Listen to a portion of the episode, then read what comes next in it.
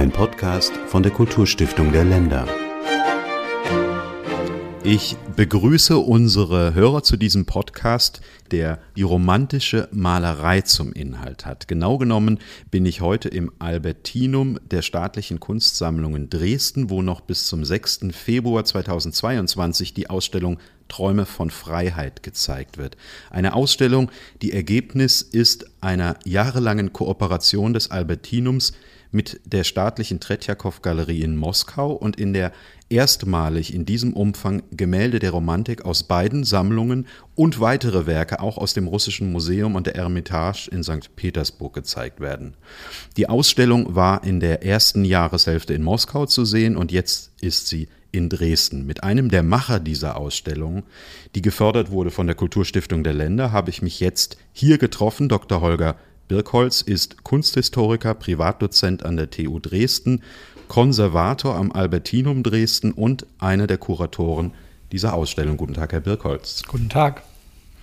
Herr Birkholz, wenn Sie jetzt diese Ausstellung mal vergleichen mit anderen Ausstellungen, die Sie sonst machen, gibt es da eine besondere Rolle? Ist das eine ganz besondere, eine herausgehobene? Was ganz besonders ist an dieser Ausstellung, ist die enge Zusammenarbeit mit den Kollegen in Moskau. Ähm, wir haben die Ausstellung ja zu dritt kuratiert, ähm, äh, Ludmila Makina, Sergei Fofanov und ich. Und es ist eigentlich so, obwohl es ja zwei Häuser sind, die Tretjakow-Galerie in Moskau und das Albertinum in Dresden, ist es eigentlich so gewesen, als wären wir Kuratoren an einem Haus.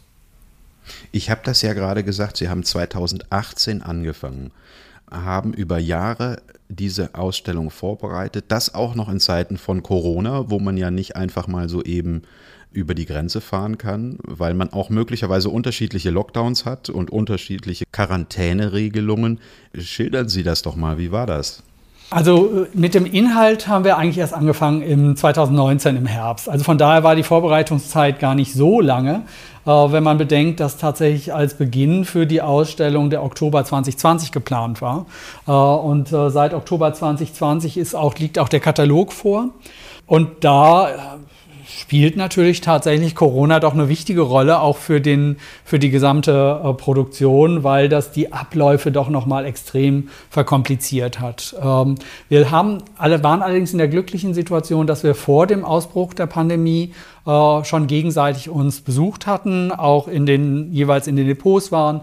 Also ich war längere Zeit in den Depots der Tretjakow-Galerie und auch Ludmilla und Sergei waren hier und haben sich die Bestände angeschaut. Aber spätestens dann eben ab ähm, dem Ausbruch der Pandemie wurde es dann zunehmend schwieriger, äh, einander zu besuchen. Also mit den eben sich ändernden äh, Covid-Bestimmungen mit der Frage, wird man geimpft oder wird man nicht geimpft? Wie kann überhaupt ein Schutz sein? Was passiert im Fall einer Infektion? Also wir, alle erinnern uns vielleicht noch an die Gruselvorstellungen, dass man gegebenenfalls dann irgendwo auch äh, an, mit Atemnot im Krankenhaus liegt.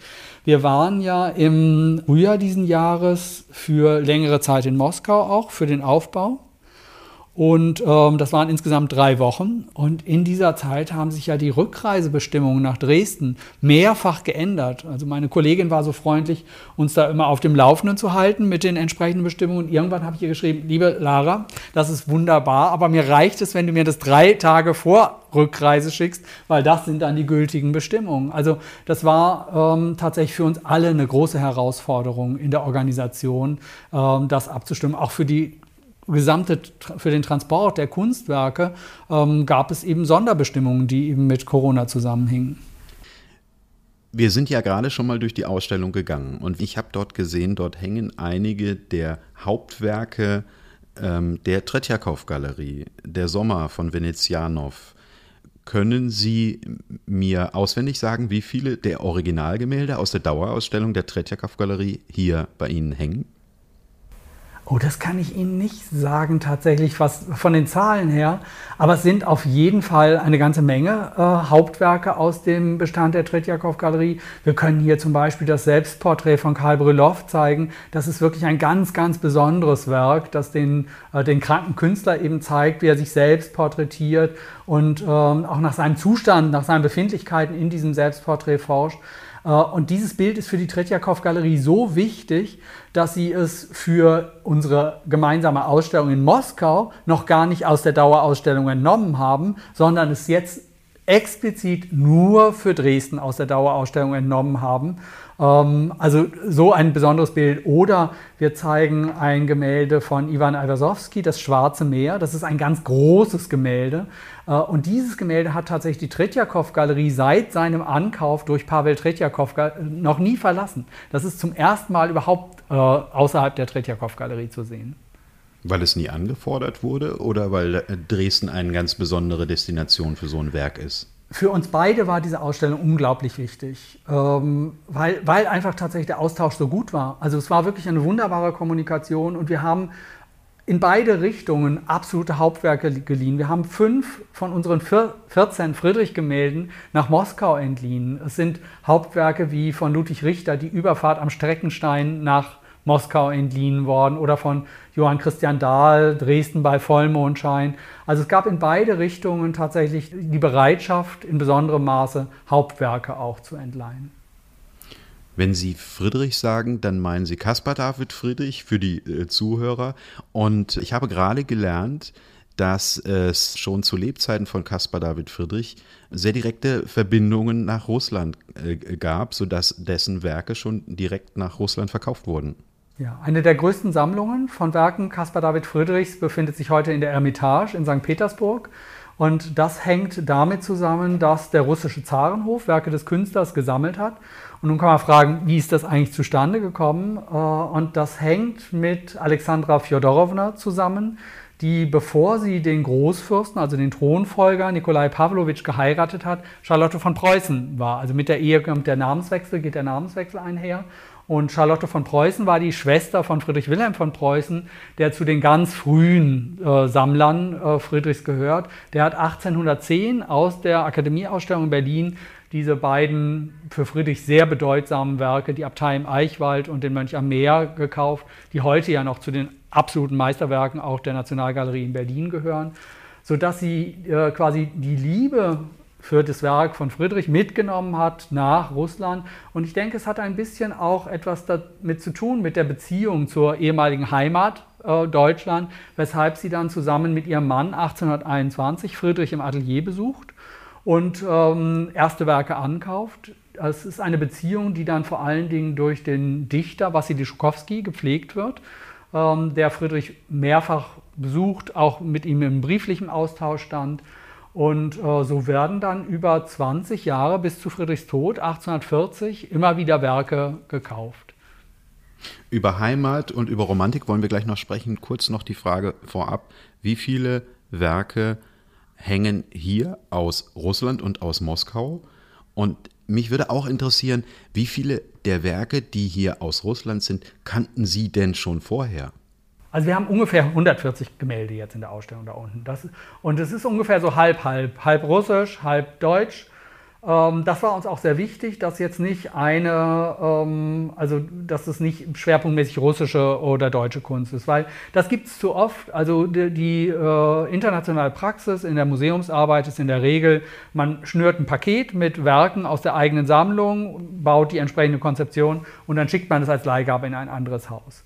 Ähm, dass wir hier wirklich so eng im Austausch arbeiten, ähm, das spiegelt sich eben auch tatsächlich in der paritätischen Präsenz von Kunstwerken. Wir haben auch ganz oft versucht, Gegenüberstellungen zu finden, also äh, Flusslandschaften bei Sonnenuntergang beispielsweise bei Ivanov Goluboy und bei Ludwig Richter ähm, oder italienische Landschaften von Schedrin und Götzloff, die einander tatsächlich hier in der Ausstellung begegnen.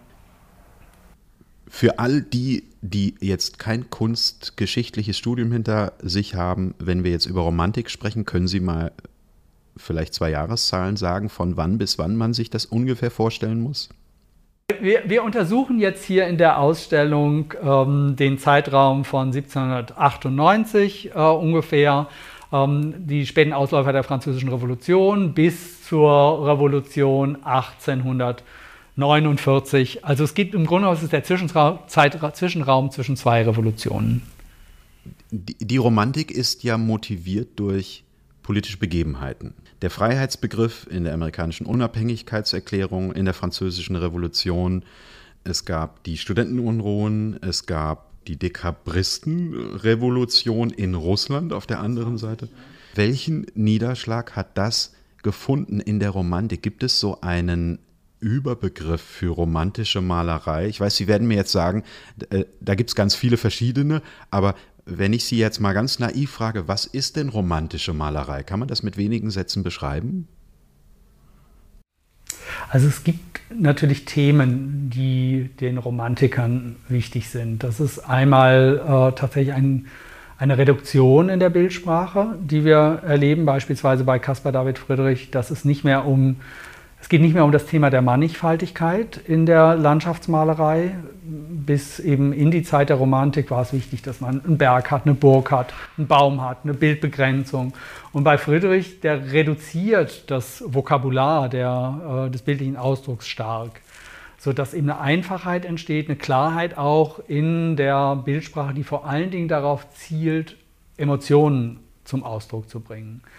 Ähm, oft geschieht das auch in Form von Nachtlandschaften. Die Wendung ins Innere spielt für die Romantik eine wichtige Rolle. Wir haben ein ganz wichtiges Gemälde von Caspar David Friedrich hier im Albertinum, das heißt Zwei Männer in Betrachtung des Mondes. Das ist eine Nachtlandschaft, wo zwei Männer stehen und den Mond betrachten. Und das, was dort geschieht, ist eigentlich sehr typisch für, ein Barock, für, einen, für einen romantischen Bildgedanken. Äh, die schauen ganz weit in die Ferne zum Mond, aber der Blick geht ganz tief ins Innere. Also es ist im Grunde genommen eine paradoxe Bewegung, die sich dort vollzieht. Und das ist sehr typisch für die Romantik. Es gibt ja gerade in benachbarten Leipzig eine Ausstellung, Caspar David Friedrich und die Düsseldorfer Romantiker, eine Ausstellung, die im Übrigen auch von der Kulturstiftung der Länder gefördert ist. Haben Sie sich da auf der Jagd nach den Exponaten mit denen dann irgendwie aushandeln müssen, wer denn jetzt welches Gemälde bekommt? Nicht direkt. Also es ist so, dass die inhaltliche Ausrichtung beider Ausstellungen sich aufs Beste eigentlich ergänzt, weil die, der Blick, äh, ausgehend von Caspar David Friedrich, bei den Kollegen in Düsseldorf und Leipzig zielte im Schwerpunkt auf Düsseldorf. Also diese, im Grunde genommen die späte Phase dann in den 30er, 40er Jahren des 19. Jahrhunderts, wo die Malerei von Friedrich zunehmend aus der Mode kommt äh, und abgelöst wird durch Bilder, die von Malern, die an der Düsseldorfer Akademie ausgebildet wurden oder dort Professoren waren, die sehr viel farbiger sind, sehr viel lebendiger sind, wo mehr Figuren auftauchen, historische Themen auftauchen. Und das führt eben dazu, dass tatsächlich Friedrich äh, ja, zunehmend aus dem Fokus gerät. Das war die Ausrichtung in, äh, in Leipzig und äh, Düsseldorf. Bei uns ist es eben der Blick nach Russland. Das heißt, für uns waren vor allen Dingen äh, neben den deutschen Romantikern die ähm, die russischen Bilder wichtig. Aber es gibt trotzdem Überschneidungen tatsächlich in der Ausstellung. Ein Gemälde äh, von Karl Gustav Karus, das äh, eine Situation auf einem Segelboot wiedergibt. Das war in der Ausstellung in Düsseldorf ist jetzt nicht in Leipzig, ähm, es war nicht in Moskau, aber es ist jetzt in Dresden. Also es ist ein Gemälde, was äh, zunächst in der einen Ausstellung war und jetzt in der anderen Ausstellung ist, weil es durchaus natürlich inhaltlich starke Berührungspunkte gibt ich würde sagen, im Moment eine ideale Situation. Man besucht einfach beide Ausstellungen, die in Leipzig und Dresden und erhält dadurch ein schönes, sich einander ergänzendes Bild. Es gibt in dem Ausstellungskatalog einen Aufsatz, den Sie in Person geschrieben haben zu bestimmten Begriffen aus der Romantik. Und da würde ich Sie bitten, mir mal zu erklären, warum ist das ein Begriff der Romantik und wie schlägt er sich in der Malerei nieder?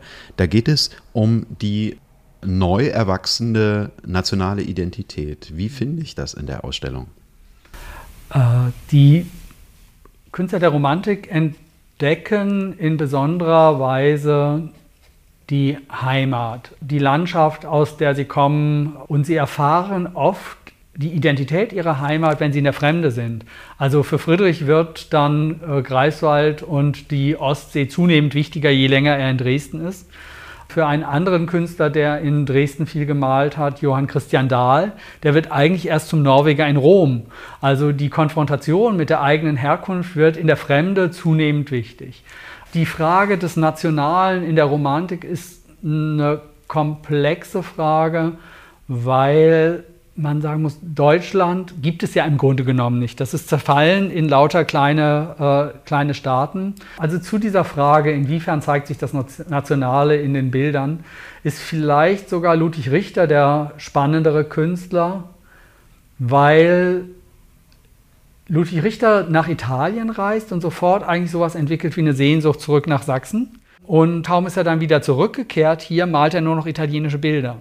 Also äh, da zeigt sich quasi in der Motivwahl äh, das, das Nationale, ähm, aber eben nicht im Sinne eines Nationalitätsgedankens, wie er dann in der zweiten Hälfte des 19. Jahrhunderts zu einer, zu einer Hybris wird, sondern es ist eher noch äh, in der Zeit der Romantik sowas wie ein äh, Experimentierfeld. Oder ein anderes Beispiel wäre Grigori Soroka, ein russischer Künstler, der Leibeigener war. Äh, Soroka war Leibeigener auf dem Gut, das neben dem Gut lag, das der Maler Alexei Venezianov gekauft hatte.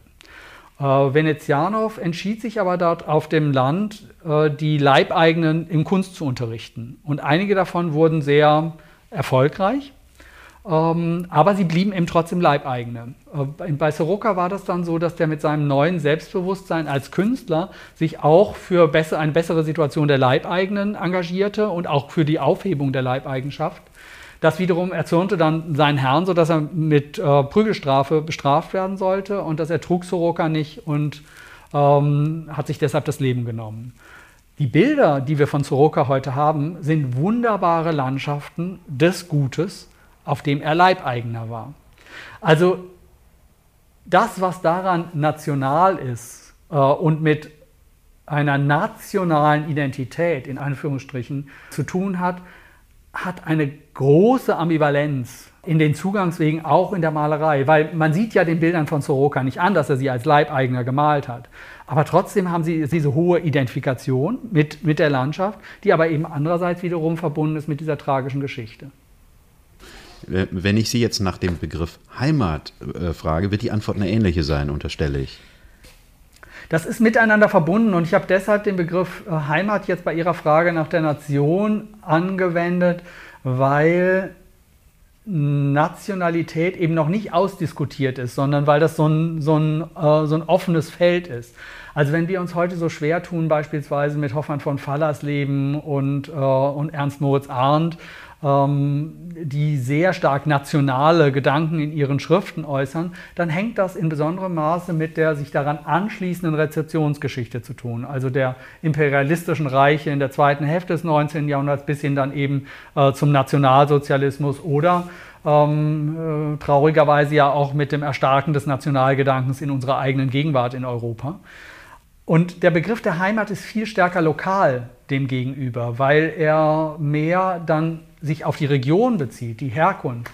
Wir haben in unserer Ausstellung, verbinden wir äh, den Begriff der Heimat, das Nachdenken über den Begriff der Heimat und die daran an die entsprechenden Kunstwerke mit dem Begriff der Wahlheimat. Also auf der einen Seite eine Idee von Heimat, die durch eben die äh, Eltern geprägt wurde, durch die Herkunft und auf der anderen Seite eine Vorstellung von Heimat, die eine Heimat ist, die ausgeht von dieser Überlegung, wo wollen wir leben? Wer sind unsere Freunde? Was sind unsere Lebensvorstellungen? Und das wäre eben die Wahlheimat, äh, was für die Romantiker in besonderem Maße Italien war. Und deswegen gibt es diese vielen wunderbaren Bilder ähm, Italiens aus der Zeit der Romantik. Jetzt haben Sie gerade schon äh, erklärt, dass ein einheitlicher Begriff romantischer Malerei äh, durchaus nicht einfach ist. Wenn Sie jetzt mal die deutsche und die russische Romantik nebeneinander stellen, gibt es einen erkennbaren Unterschied? Ich fand es wunderbar. In der äh, russischen Presse gab es einerseits ganz am Anfang diese Frage, oh, Sie zeigen jetzt russische und deutsche Romantik nebeneinander, welche Künstler sind besser? Das war die erste Frage. Und das, was ich aber ziemlich schnell daran anknüpfte, und das hat mich sehr gefreut, war, naja, wenn man in der Ausstellung ist, dann kann man ja auf den ersten Blick gar nicht unterscheiden, was ist jetzt von einem russischen und was ist von einem deutschen Romantiker. Wir haben die Ausstellung ja nicht geteilt. Also es gibt nicht eine Sektion mit russischer und eine mit, äh, mit deutscher Romantik, sondern die, beiden, die Bilder sind thematisch zusammengestellt. Äh, sodass es tatsächlich in vielen Fällen so ist, dass man ans Schild herantreten muss, um festzustellen, ist das jetzt ein russischer oder ein deutscher Künstler. Aber es gibt natürlich schon auch Unterschiede, die zum Teil aber mit Schulen zusammenhängen. Also zum Beispiel gibt es innerhalb der Romantik die Schule der Nazarener, die sehr stark religiöse Themen gewählt haben, die sich stark an Raphael orientieren und dementsprechend einen Stil verfolgen, der sehr linear ist, mit klar umrissenen Konturen, sehr leuchtenden Farben. Das waren an erster Stelle deutsche Künstler, wie beispielsweise Friedrich Overbeck. Ähm, aber es gibt eben innerhalb der, ähm, also im Bereich dieser Kunst auch Alexander Ivanov, der dem Stil der Nazarener folgt. Also hat man einen, einen russischen Nazarener, wenn man so will. Das, ist, das hängt auch manchmal mit Sujets zusammen. Also ähm, zum Beispiel ähm, kann man sehen, dass die deutschen Porträts oft eben eher diesem nazarenischen linearen Stil verpflichtet sind, wohingegen die Porträts der russischen Romantik viel weicher in den Konturen sind. Das ist aber auch wiederum nicht ausschließlich, weil ähm, es gibt die wunderbare Geschichte, dass äh, Karl Christian Vogel, ein Maler aus Dresden, äh, 1807 übers Baltikum nach St. Petersburg gereist ist, weil er als Porträtist sich lukrative Aufträge erhoffte. Und in St. Petersburg, und das wissen wir durch unsere russischen Kollegen, äh, wurde offenbar er und seine Werke wurden verwechselt mit den Werken von Orest Kiprensky ähm, der eben tatsächlich auch diesen weichen Stil äh, verfolgt. Und wenn man heute Bilder dieser frühen Schaffenphase von Vogel mit denen von Kiprensky vergleicht, dann äh, sieht man, dass tatsächlich der auch eher diesen weichen Stil in dieser Anfangszeit hat und er später dann den streng konturierteren Stil der Nazarener übernimmt. Also von daher, das ist, das, darauf gibt es auch wiederum unterschiedliche Antworten. Sie haben ja einen sehr namhaften Architekten gewinnen können, diese Ausstellung zu gestalten. Ähm, Liebeskind, den man aus Berlin zum Beispiel kennt, weil er dort äh, das Jüdische Museum gestaltet hat, unter anderem. Oder in Dresden durch das Militärhistorische Museum. Genau, der sich mit dem Begriff Romantik sehr intensiv befasst hat und eine Ausstellung gestaltet hat, die anders aussieht, als man das so gemeinhin kennt von einem äh, Museumsbesuch. Was hat er denn anders gemacht und inwiefern findet man den Begriff der Romantik in der Gestaltung dieser Ausstellung? Also uns war es insgesamt wichtig, die Romantik als eine Zeit unmittelbar physisch auch anschaulich werden zu lassen beim Gang durch die Ausstellung, äh, die von einer großen Zerrissenheit und auch einer Polarität in der Gesellschaft geprägt ist. Äh, und da war es so, dass tatsächlich in den kuratorischen Diskussionen sehr schnell der Name Daniel Liebeskind fiel. Zum einen, weil Sefira Tregulova als Direktorin der Tretjakow-Galerie schon mal mit ihm zusammengearbeitet hat bei der Ausstellung ähm, Moskau-Berlin, Berlin-Moskau. Und äh, zum anderen äh, Hilke Wagner als Direktorin des Albertinum schon seit längerem auch im Austausch mit ihm stand über ein Ausstellungsprojekt, was man gemeinsam entwickeln kann. Ich war selbst dabei, als ich mit ihm telefoniert habe. Es hat keine drei Minuten gedauert. Da hat Daniel Liebeskind zugesagt, dass er die Ausstellungsarchitektur macht. Und es war, ich habe von dem intensiven Austausch in der Ausstellung gesprochen. Und es hatte eigentlich die gleiche Intensität, die es zwischen den Kuratoren aus Moskau und Dresden gegeben hat äh, auch in dem Gespräch mit Daniel Liebeskind. Er wollte eigentlich bei jedem Bild wissen, warum wir es in der Ausstellung zeigen und warum wir es da präsentieren wollen, wo wir es präsentieren wollen. Und er ist aber einer, der ähm, darüber nachdenkt, wie die Architektur wirkt und inwiefern sie ein Rahmen sein kann für das, was da gezeigt wird. Also können Sie das beschreiben, ähm, wie diese Ausstellung anders gestaltet ist als andere? Grundsätzlich ist es uns sehr wichtig, dass die Ausstellung eine non-lineare Struktur hat. Äh, es ist nicht eine Ausstellung, die entlang eines Parcours geordnet ist, wo man bei A anfängt und bei Z aufhört und dazwischen tatsächlich äh, alles Wesentliche vermittelt bekommt, sondern es ist eine Ausstellung, die in sich eine Zerrissenheit hat, bei der man, wenn man alles sehen muss, zwischendrin auch wieder zurück muss, weil es ähm, tatsächlich dann Sackgassen sind. Ähm, also so ist tatsächlich die Bewegung durch die Ausstellung auch mit Freiheit und dem Gebrauch von Freiheit verbunden. Und mal endet er in Sackgassen und mal führt er weiter. Manchmal muss man wieder an einem Punkt vorbei, um dann eine andere Richtung einzuschlagen. Also Ausstellungsarchitektur, die Freiheit als Verantwortung begreift. Warum macht es Sinn, sich heute noch mit romantischer Malerei zu beschäftigen?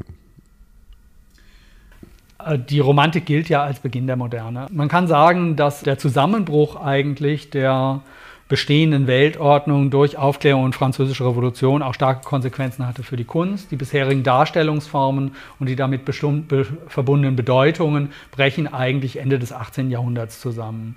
Äh, das führt dazu, dass äh, die, insbesondere die Künstler mit diesen Formen anfangen zu experimentieren. Sie greifen zum Teil religiöse Darstellungsformen auf und interpretieren sie neu. Also wenn Venezianov beispielsweise das Madonnenthema aufgreift und aber die einfache Landbevölkerung, der, also die Leibeigenen in Russland in diesen Formen darstellt, zeigt es diese Dynamik in dem Verhältnis von Darstellungsformen und Bildern. Das ist etwas, was ja bis heute anhält. Also eine allgemein verbindliche Ikonografie haben wir auch heute nicht mehr, was tatsächlich dieses ganze Feld der bildenden Kunst sehr viel ja, dynamischer macht und auch in bestimmter Weise erklärungsbedürftiger macht und auch viel mehr an kleinere Kontexte angebunden.